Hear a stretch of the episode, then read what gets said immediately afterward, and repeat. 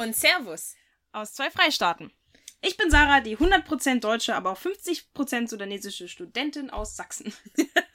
und ich bin Carmen, die 100% italienische, aber auch irgendwie 25% deutsche Bildungsreferentin der Petra Kelly Stiftung in Bayern. Und ihr seid bei dem Podcast Die Farbe der Nation gelandet.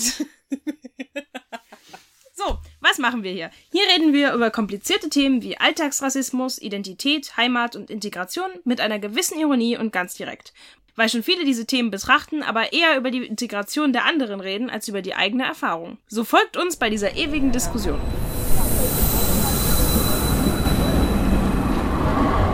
Und hier wie angekündigt der zweite Teil des Interviews mit Hamado. Also es ist so bei dem Schlichtungsverfahren, mhm. das ist auch mit Geld verbunden. Mhm. Erstmal, du bist ja alleine. Ja. Ja, du bist mhm. alleine. Darum sind auch, es ist nicht viele Betroffenen, die sich trauen, mhm. diesen Weg zu gehen. Mhm. Weil die Hürden sind so groß. Ja, also du musst einen Anwalt bezahlen. Ja, klar. Okay. Mhm. Ja, die Hürden sind so groß, also vom seelischen Anstrengungen, vom Zeit mhm. bis zu finanziell. Mhm. Ja, ist alles dabei. Mhm. Es ist nicht nur die Anwälte zu bezahlen, sondern die Schließung wird durch einen Notar mhm. oder einen Anwalt oder so, die eine zusätzliche Qualifikation gemacht hat, mhm. als Schlichter. Okay. okay. Genau, ja. Und das wird dort auch nicht kostenlos, mhm. Mhm. sondern alles kostet Geld. Mhm. Und für die zehn, das heißt, ich muss jeder einzeln ja, das, das, sind, das sind zehn Einzelverfahren, die ich bezahlen musste. Selbst wenn bei jedem zwei Terminen ist, dann musst du schon mit 20 Terminen schon jetzt rechnen. Ja. Ja. Und genauso musst du beim Anwalt, das sind 20 Einzelfälle, die du bezahlen musst. Ja. Okay. Also, ich habe diese Aktion in meinem persönlichen äh, Sparbuch. Von deiner Tasche quasi. Von meiner Spar ich habe mein Sparbuch leer gemacht dafür. Ja, und das war über 10.000. Zum Glück, die Spenden, die ich gekriegt habe, hat fast alles wieder. Okay. Ich habe bis über 9.000 ge gekriegt. Also, okay. ich habe nicht den gesamten Ausgabe gekriegt, aber schon ganz gut. Okay, und woher kamen diese Spenden? UnterstützerInnen, okay. Organisation, antirassistischen Initiativen, Organisationen. Da mhm. gab es so viele Veranstaltungen, Soli-Veranstaltungen für mich, okay. für meine Aktion. Okay. In München war viele Aktionen, in anderen Städten mhm. war Aktion, sogar äh, zwei oder drei Konzerte organisiert für mich zu unterstützen und das hat ganz gut geklappt. Mhm. Genau. Erst dann, wenn die Schlichtungsverfahren gescheitert ist, Mhm. Dann kriegst du an, eine Bestätigung, mhm. dass die Schlichtung gescheitert ist. Und erst mit dieser Bestätigung, dieser Bescheinigung darfst du vor Gericht. Wow. Genau. Okay. Das ist der Punkt. Und bist du inzwischen vor Gericht gegangen? Ja. Okay. Und zum, da, zum Schluss, mit diesen ganzen Hürden, zum Aha. Schluss waren nur sechs Diskurs, die geblieben sind. Sechs Klare, die beim okay. Gericht gegangen sind. Also die restlichen vier waren quasi geschlichtet? Die rechtlichen vier war so, dass zwei haben sich während dieser Zeit sich im Insolvenz gemeldet. Das war auch eine interessante Erfahrung. Mittlerweile war ein paar Jahren danach sind die wieder im Betrieb. Natürlich. Genau. Okay. Aber die wow. haben sich schon in diesem Zeitpunkt, weil es war ja schon so, die haben erstmal gedacht, dass das eine harmlose Sache ist. Mhm. Die haben das nicht geglaubt, dass das was Ernstes ist. Mhm. Es ein paar Briefe von denen, die geschrieben haben, äh, als Antwort für die Anladung bei der mhm. Schlichtungsverfahren, dass wir so ein Schmann, habe ich keine Zeit dafür. Wow. Aber erst dann, als die gewusst haben, dass das, ah, okay, so einfach ist es nicht. Zwei von denen haben sich in Insolvenz gemeldet. Das ist echt dreist. Ja, ja. ja. Dann, dann, bleibt zwei, also die zwei von, wir reden ja jetzt von den vier, die nicht vor Gericht gegangen sind. Mhm. Und die zwei waren so, dass die beim Schlichtung, weil alle anderen haben die Schlichtungsanladung nicht ernst genommen. Okay. Nur die zwei haben das ernst genommen Und die haben sich auch bei diesem Gespräch entschuldigt und hat gesagt, die werden alles tun, damit das, das Problem bei denen nicht mehr vorkommt. Okay. Ja, und so weiter. Und dann, ich habe nur sozusagen eine Geste eine mhm. Geste gemacht, weil ich wurde sowieso schon damals äh, dargestellt, zum Glück nicht bei vielen Medien, aber mhm. bei einigen Medien klingt es schon so damals wie der Radikale, der sozusagen keinen Kompromiss macht. Mhm. Genau. Und ich habe einfach eine gemacht, um zu zeigen, nee, es handelt hier nicht um Radikalität oder so. Es handelt hier einfach um eine grundsätzliche Problem, die wir angehen müssen. Mhm. Ja? Und um dieses Problem zu lösen, bin auch für ein Gespräch sozusagen mhm. bereit. Ja? ja, ihr habtet auch das Gespräch gehabt, Eben. aber ja. sie haben dich in, in der Täterrolle genau. gedreht. Also, genau. Ja. Okay. Mhm. Und genau. Deswegen die zwei sind, habe ich äh, denen sozusagen auch rausgelassen. Haben Sie tatsächlich Maßnahmen durchgeführt, um das Problem bei denen zu lösen? Wird das irgendwie festgestellt, überprüft? Nee, nicht wirklich. Genauso wie die weiteren im Vergleich, die wir sogar im Gericht äh, beschlossen haben. Es gab sogar konkreten Vorschläge beim Gericht, die gesagt haben, also wir sind sogar bereit, gemeinsam mit Ihnen, Herrn Dipama, Aktionen und alles gegen Rassismus durchzuführen. Okay. Und wir stellen sogar unsere Räumlichkeiten zur Verfügung. Zur Verfügung. Okay. Ich kann aber noch nicht jetzt so sagen, dass das nicht, dass die nichts, dass, dass sie das nicht respektiert haben, okay. Weil ich musste ja zu denen gehen, um zu sagen, ich möchte den Raum für so eine Aktion ja. oder so. Ja. Und wenn sie Nein sagen, dann kann ich sagen, dass das ja. gescheitert ist. Aber musst du geben, ich bin auch noch nicht zu denen gegangen, um zu sagen, ich möchte oder Diskurs für irgendeine Aktion zum Beispiel. Okay. Ja, das, das ist spannend. Also ich würde dann vielleicht äh, in ein paar so Monate oder Jahre vielleicht nochmal ein, ein Gespräch führen, um quasi den aktuellen Zustand der Sache zu fragen. Mir würde interessieren, was haben denn denn die, der Türsteher euch damals gesagt? Eine der konkreten Maßnahmen, die mir so spontan während unserer Gespräche gefallen sind, weil ich auch bei anderen so Institutionen gehört habe, wie auch dem Finanzamt, dass wenn man so diese Alltagsrassismus kontern möchte, dann sollte vielleicht man Menschen mit Migrationshintergrund an der Stelle also einstellen, damit vor der Tour Leute stehen, die ein bisschen mehr so Empathie haben gegenüber den Leuten, die vielleicht im nee. Club rein möchten. Nee, Quatsch. Das ist Quatsch? Das ist okay. Quatsch. Das ist Quatsch. Das ist sogar äh, schon so, wenn du die meisten Disco schaut, die, mhm. die vor der Tür stehen, ja. die sind keine reine weiße Deutsche. Okay. Ja, die meisten von denen haben eine Migrationsgeschichte. Aha. Ja, ja, die meisten von denen. Aber genau ist auch das Problem, was ich, äh, was mir lustig auch manchmal in bestimmten Begegnungen zu diesem Thema mhm. auch macht. Rassismus ist ja kein reiner deutsches Problem. Mhm. Ja, Rassismus ist ja auch ein Problem, die, das haben ja auch bei man, bei dem Gerichtsverhandlung, mhm. das haben auch viele Betreiber dort gesagt, ne, ich verstehe nicht, dass man mir sozusagen Rassismus vor, vorwirft, weil ich habe sozusagen Angestellten aus der Türkei, aus Bosnien und und so weiter. Ne? Ich habe ein Multikulti-Team. Äh, ja? Mhm. Das, okay. das ist doch zum Kotzen. Bedeutet nicht, dass der Rassismus in diesen Ländern es gibt. Mhm. Ja? Es äh, alleine, dass man aus Bosnien kommt, bedeutet nicht, dass man rassismusfrei ist. Ja. ja? Oder dass, dass man aus der Türkei kommt, mhm. bedeutet nicht, dass man äh, frei von Rassismus ist. Was machen die Grauwölfe in der Türkei mhm. und, und so weiter. Aber dass man einen Türsteher äh, aus Italien, was macht die, die, die Lega Nord in, in, ja. in also in Italien? Ja, ja, Oder, oder dass man auf äh, Türste aus Ungarn und, und so weiter. Mhm. Ja, was machen diese Anhänger von. Ja. Achso. Ja. Das ist kein Rassismus. Wir bekämpfen es und zwar egal von wo das kommt. Mhm. Ja, und es muss klar sein, dass es ein gesamtgesellschaftliches Phänomen, ein mhm. Problem, ja, und Aufgabe. Mhm. Ähm, das kann man nicht sozusagen, das ist, äh, also das äh, macht mich so äh, öfter ja, lustig und gleichzeitig wütend, wenn ich zum mhm. Beispiel sowas hört, weil ich denke, wir sind doch, die Menschen sind doch Intelligenzen, ja zu wissen, dass also nicht so einfach sehen kann, dass man sagt, ja, ich habe sozusagen eine Multikulti als Team oder als äh, Geschäft und deswegen ist bei mir das Problem der Rassismus. Genauso wie äh, zum Beispiel Menschen, die individuell zum Beispiel sagen, ich kann, ich kann kein Rassist sein, weil ich habe Freunde, die Ausländer. Freund, Ja? ja. Genau, genau. das wollte ich sagen. Genau, Oder das ich erinnert mich einen so an dieses ich hab, Argument. Ich habe einen Freund, der schwarz ist. Ja? Oder ist, das ist doch ein Quatsch. Ja. Alleine, dass du so eine schwarzen Front hat, bedeutet nicht, dass dein ganzen Rassismus weg ist. Ja?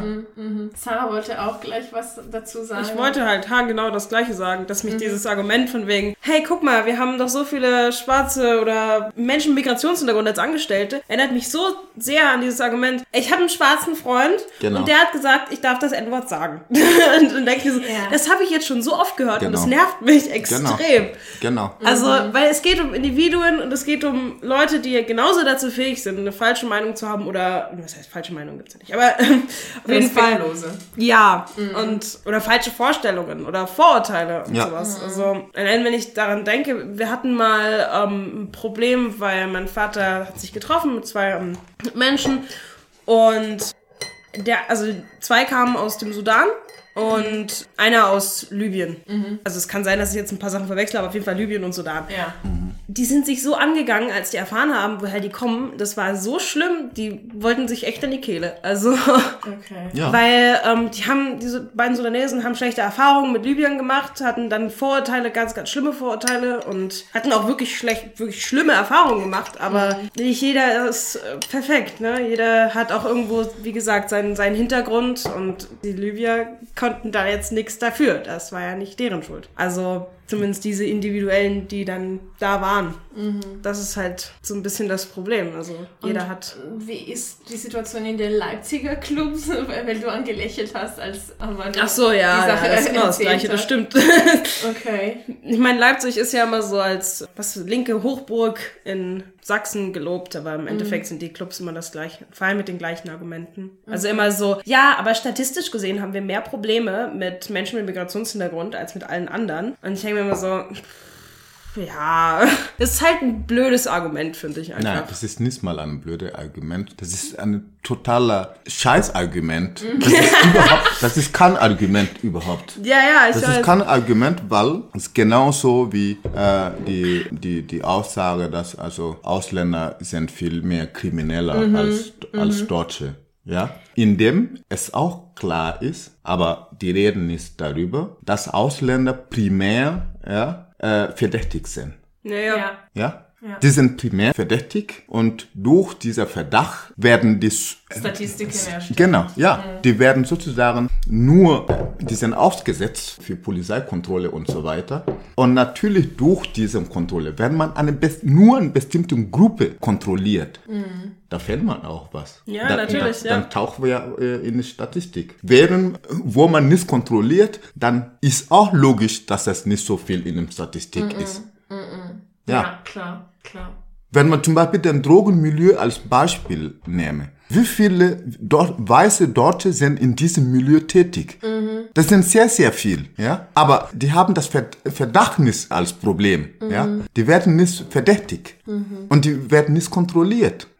Und ihre Mitarbeiter, ja, ihre Mitarbeiter mit Migrationsgeschichte, sozusagen, man hat den Radar an diesen Menschen und die werden kontrolliert. Und da wird wirklich und klar in der Statistik, wer schuld ist, wer als Krimineller in diesem Bereich tätig ist. Ja. Das ist, das, das läuft immer so. Ja, nee, das ist extrem krass. Und es geht wirklich immer, um zurück zu den Vokalnachricht zu kehren, um das Aussehen. Also meine Freundin hatte in der Vokalnachricht gesagt, äh, Er sieht aus wie ein Araber, ja. Genau, er sieht aus wie ein Araber, obwohl er aus einem anderen Land kommt. Aber Es egal. ist ja auch völlig egal, woher man kommt eigentlich. Genau. Solange man so aussieht wie irgendwer mit Migrationshintergrund, was auch immer, dann ist man halt schon im Generalverdacht. Ja, oder wo, wo, wie du heute beim Mittagessen äh, gesagt hast, äh, man, man sieht, wie die Minderheit, die gerade angefeindet würde. Also quasi. Ja, ja, genau. Ja, also die Mode ist. nee, aber das ist so krass. Und darf ich nochmal fragen, was die. Aber bevor Ja. du die äh, Frage stellst, auch diese, ähm, ja, diese Zuschreibung. Mhm. Ja, diese Zuschreibung. Man, also der sieht aus wie ein Araber und, mhm. und so weiter. Ja, er sieht nicht wie ein Deutscher aus. Mhm. Aber wie sieht eigentlich ein, ein, ein Deutscher, Deutscher aus? Ja. ja. Das ist auch, wir stecken einfach in diese äh, Schubladen drin. Mhm. Ja, wir müssen hin zu einem wirklich, ja, sag es mal, ein Perspektivwechsel, ja. Mhm. Warum kann ich nicht als Deutscher gesehen werden, nur weil ich ein Schwarz bin? Mhm. Es gibt doch schwarze Deutsche. Mhm. Ja. Ja. Es gibt ja. das schwarze Deutsche. Mhm. Und wie wird man die be äh, beschreiben? Da, dann haben die sozusagen nirgendwo, wo man die anordnen können. Ja, das haben Also, das ist wirklich eine Sache, die ist, ja, ich finde es sehr problematisch. Ja. Ich finde es sehr problematisch. Und natürlich, wir sagen ja direkt, wir sind schwarze Menschen. Mhm. Aber das hat ja nichts mit Nation zu tun. Mhm. Und wenn ich sage, ich bin schwarz, bedeutet auch nicht, dass ich erkenne, dass meine Hautfarbe schwarz ist, mhm. sondern das ist politisch. Das ist eine politische Bezeichnung, mhm. ja, als Unterdrückter und als und die anderen äh, als privilegierten Weißen, mhm. die das auch anerkennen oder ansehen müssen als Teil unserer Forderung. Also Hatten wir auch oft drüber geredet, ne, über dieses ganze. Ich, ja, also mit der Frage, woher kommst du, dass das. Das war unsere erste Folge tatsächlich, dass so. ich zuerst mhm. gefragt werde, so oft gefragt werde, woher ich komme und oder ja, aus welchem Land oder ja, solche Dinge. Und dann reicht auch nicht, was du antwortest. Nee, nee, nee, nee, auf keinen Fall. Das reicht dann nicht. Nee. Dann kommt, ja. ja, aber woher kommst du denn wirklich? Genau. das, das bringt nichts. Ja, es ist aus meiner Mutter. Genau. Ja. Diese Frage ist äh, unglaublich anstrengend, ja. ja aber ja. ja, sobald man, keine Ahnung, nicht deutsch aussieht, oder was auch ja, immer. aber diese Fragen, das bei mir, der Spaß, der Spaß hört auf, wenn eine Fremde bis sozusagen den Wort deiner Eltern in den Mund nimmt. Okay. Ah, ah, deine Eltern, okay. Ja. Okay. Das ist bei mir die Grenze. Mhm. Es ist öfter so, ich wohne in Bogenhausen, was auch nicht sozusagen äh, äh das etwa, etwa nicht, nicht normal für äh, einen schwarzen Mensch in ja. München ist, wenn man weiß, wie Bogenhausen ja, gesehen wird. Bürgertum, Ober. Ah, ja, und wenn man mich fragt, ich werde so oft gefragt, ja, woher kommt ihr? Ich komme mhm. aus Bogenhausen. Mhm. Ja, aber wo, wo wirklich? Also mhm. aus wo? Mhm. Ja, haben Sie gerade nicht gehört? Ich komme aus Bogenhausen, aber urspr ursprünglich hier. Ja. Dann also, wie, wie meinst du ursprünglich? Ursprünglich äh, komme ich ja aus meiner Mutter. Ja, aber mhm. ich weiß nicht, wie sie, was sie als Antwort. Deine Eltern oder woher kommen deine Eltern? Dann habe ich gesagt, da, da ist mir sozusagen der Stopp. Mhm. Ich gesagt, wir kennen uns nicht. Mhm. Ja, also unter uns, wir kennen uns noch nicht so viel, dass bis zu dem Punkt, dass du über meine Eltern reden kannst. Mhm. Meine Eltern sind mir heilig. Die sind mir so wichtig, dass ich einfach nicht über meine Eltern mit einem Unbekannter zum Beispiel so reden kann. Mhm. Wieso? Wieso soll ich über meine Eltern mit dir reden? Mhm. Das, Vor allem das, auch immer zuerst. So. Das, das geht nicht. Quasi noch vor dem Hallo ist es immer so, ja, woher kommst du eigentlich? Also, ja. ich, ich weiß es nicht. Es ist, es ist auch eigentlich eine persönliche Frage. Also, mhm. Aber darüber hatten wir ja schon mal geredet. Das ist Zurück zu der Geschichte mit dem Club. Ich meine, wir haben so viel zu reden, dass wir werden bestimmt zwei Folgen dran aus dieser Konversation machen. aber aber es ist für uns ja. einfach eine Freude, mal mit dir zu reden. Also wirklich danke, dass du die Zeit genommen hast. Sehr gerne. Genau, also die, die zwei Fragen, die ich noch hätte zu der Geschichte. Einmal, ja, du, du hast erzählt, du hast bei äh, Dry Club äh, dann nochmal mit Diskussion quasi mhm. bist reingekommen und ich wollte fragen, was waren dann die, deren Argumentationspunkte am Anfang, warum sie Nein gesagt haben und, und dann ihre Meinung gewechselt haben. Und die letzte Frage wäre, ist dann die Antwort zu diesen Situationen, gibt es eine Silver Lining, äh, was wir aus dieser Geschichte lernen können, was wir auch äh, als einzelne Menschen in dieser Situation machen können? Ja, das sind zwei unterschiedliche Fragen. Ja. die erste Frage, wie die Argumente für die Abweisung waren sowieso an dem Abend ähnlich. Mhm. Ja. Ich weiß, das ist noch nicht die Antwort auf deine Frage, aber das ist ja geschlossene Gesellschaft. Mhm. Ja, wir haben geschlossene Gesellschaft, nur für Studenten, nur für Stammgäste, nur mit Reservierung. Okay. Das sind sozusagen die, die Ablehnungsgründe, die wir Aha. gehört haben an dem Abend. Und Aha. zwar viel an dem Abend. Obwohl sozusagen bei einer, die uns gesagt hat, das ist, äh, die haben eine geschlossene Gesellschaft für Studenten, war eine von uns, mhm. der so, sogar Student war. Also wow. der neben mir war Student. Aha. Und er hat gesagt, ja, aber wir können die einfach uns so sehen und davon ausgehen, dass äh, wir kein Student keine sein. Student sein mhm. können. Da sind auch einige hier vor uns äh, rangekommen, die sie überhaupt nicht gefragt haben, ob die Student sind. Und Aha. wieso fragen sie uns? Ja. ja, ist so. Ja. Aber ich bin ein Student. Wollen Sie meinen Studentenausweis sehen? Nein, die will ich nicht sehen. Bitte machen Sie den Platz frei. Zum Beispiel. Okay. Das sind sozusagen die schwerwiegenden Fälle, die ich ausgesucht habe mhm. zum Gericht. Mhm. Da gibt auch einige, die, zum Beispiel bei einem, der gesagt hat, nur mit Reservierung mhm. kommt man da rein. Also an Quatsch. Ja. Wer steht am Abend auf und will zum Diskurs oder Tag über schon einen Diskurs anrufen, um zu reservieren, dass ich heute Abend bei euch feiern komme. Mhm. Wer mag sowas? Habe ich noch nie gehört. Auch ja? nicht. Hab, ja, von meinen deutschen Freunden, mhm. da habe ich viel, aber habe ich noch nie von meinen deutschen Freunden gehört, dass die am Abend oder Tag über schon einem Disco anrufen, um dort zu reservieren. Mhm. Außer sozusagen, wenn eine Geburtstagfeier, ja. wo die mit so viele Leute kommen werden, um zu reservieren. Aber das wird ja nicht in einem Diskothek. Ja. Das ist ja in einem Restaurant oder so. Mhm. Und das ist klar, dass das einfach solche Ausrede einfach total absurd sind. Und war aber interessant, bei diesem Diskothek war wirklich sehr interessant, weil ja, das bringt ja viele Sachen jetzt zusammen. Mhm. Auch zu, äh, zu deiner Frage vorhin, oder war keine richtige äh, Frage, sondern du hast ja angemerkt, dass du das so gehört hast, dass Me Menschen gemeint haben, wenn die Tür stehen, Menschen mit Migrationshintergrund mhm. und so. Gerade erinnere ich mich, dass diese Disco, mhm. die ich gerade erzähle, der Türsteher war ein schwarz, schwarze okay. Person. Okay. Das war ein oh. schwarzer, ja, das war sogar eine schwarze Person. Okay. Und er hat uns gesagt, das ist äh, nur mit Reservierung. Aha. Und mit dieser Begründung hat er zwei Schwarzen genauso wie er abgewiesen.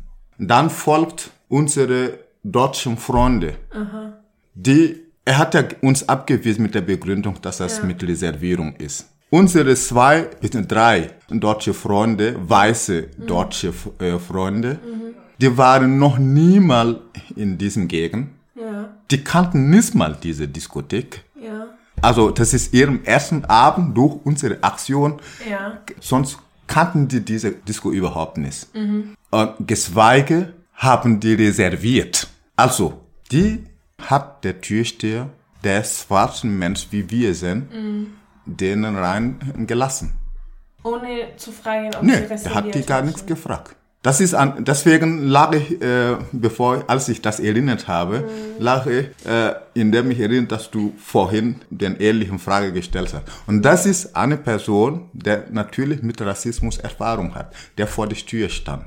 Mhm. Und da als die, die Freunde ja schnell wieder rausgekommen, sowieso wir haben die Aktion so gemacht, wenn wir nicht rangekommen sind. Mhm. Natürlich unsere weißen Freunde, die rangelassen wurden, bleiben auch nicht drin. Die gehen nicht, nicht mal bis zum äh, bis, bis, nee, bis wo man bezahlen muss. Mhm. Ja. ja, sondern kommen die entweder sagen die, wir haben was vergessen oder so, mhm. dann kommen die wieder raus zu uns. Und als die raus zu uns, das war mir in dieser Situation wirklich so, dass ich sage, nee, ich lasse hier die Situation nicht einfach so stehen. Okay. Ich bin zurückgegangen. Ja. Also, die zweite Person, die zweite schwarze Person ist auch mitgekommen. Wir sind zu zweit äh, ja. zurück zu ihm. Und dann habe ich ihm zur Rede gestellt. Aha. dann habe ich ihm gesagt, Sie haben ja uns abgewiesen mit der Begründung, dass es hier nur mit Reservierung ist. Mhm. Aber wissen Sie, was Sie gerade tun? Ist, ist ihnen bewusst, was sie gerade getan haben. Mhm. Also sie haben uns Menschen, die die gleichen Rassismus-Erfahrung haben wie sie selbst, mhm. abgewiesen. Die drei Personen, die nach uns rangekommen sind, sie haben denen überhaupt nichts gesagt. Die haben hier nicht reserviert. Die kannten hier überhaupt nicht hier. Wir haben die sogar hier gebracht. Mhm. Wir haben die sogar hier gebracht. Die kannten nicht, dass es ein Disco hier gibt. Geschweige werden die hier reservieren. Ist ihnen bewusst, was sie gerade tun. Dann das Gespräch, ich habe das ganz äh, seriös, ganz normal mit einem ganz normaler äh, Ton, Ton? Mhm. aber ernst, Team einfach gesprochen. Und ich habe gemerkt, zur Zeit, dass er total baff war. Mhm. Er war total runter. Das hat ihn in dem Moment sehr, sehr, sehr, tief getroffen. Ja. ja? Dann ist, man konnte das in seinem Gesicht lesen. Mhm. Man konnte, also man konnte das ganz deutlich in seinem Gesicht lesen. Mhm. Und dann hat er auch zugegeben, indem er gesagt hat, nee, äh, Bruder, es tut mir leid, aber ich muss das machen. Ich muss das machen. Das ist die Anweisung von meinem Chef. Ja. Und er hat direkt uns so gesagt. Aber auch das, als ich gesehen habe, dass er total runter äh, baff war, ja, ich habe einfach ihm so gemacht, habe ich gedacht, nee, ist, ist in Ordnung, einen schönen, einen schönen Abend. Dann wollte ich gehen, dann hat er meine Hand so festgehalten und dann hat er so gesprochen. Weil, also ich habe gesehen, er war total runter, dann habe ich äh, mich umgedreht und habe gedacht, ist alles in Ordnung. Ich habe sogar ihm auf seine Dings, Schultern so gemacht, habe ich gedacht, ist alles in, in Ordnung, ich wünsche dir einen schönen Abend. Dann hat er gedacht, nee, Bruder, warte mal, nee, es tut mir leid, aber ich muss das, äh, ich muss das so tun mein, mein, Chef, mein Chef ist drin und das ist die Anweisung und ich darf euch nicht ranlassen. Aber das ist auch das Problem. Und wenn ich irgendwo arbeite, das einen Chef habe, mhm. der mir sowas sagt, was mache ich in diesem verdammten Scheißladen? Was mache ich da? Ja. Für, für was? Mit welchem Geld sozusagen werde ich äh, da, um Menschen, die genauso wie ich sozusagen abzuweisen, was werde ich mit diesem Geld tun? Das wäre scheiß drauf für dieser Geld. Und wieder heißt es, piep. Bei dem Thema kann man schon mal wütend werden. Die nächste Folge kommt dann in zwei Wochen mit dem dritten und letzten Teil des Interviews und einem etwas positiveren Ton. Verfolgt unsere Gespräche auf Soundcloud, Apple Podcasts, Spotify und sonst, wo Informationen über die Petra Kelly Stiftung und Weiterdenken kriegt. Um das Warten auf die nächste Folge ein bisschen erträglicher zu machen, schaut doch mal auf unserem Instagram-Account vorbei. Den findet ihr unter FDN der Podcast, alles zusammengeschrieben. Die Musik ist von Kevin McCloud. Bis zum nächsten Mal oder auch nicht, wir freuen uns. Tüdelü.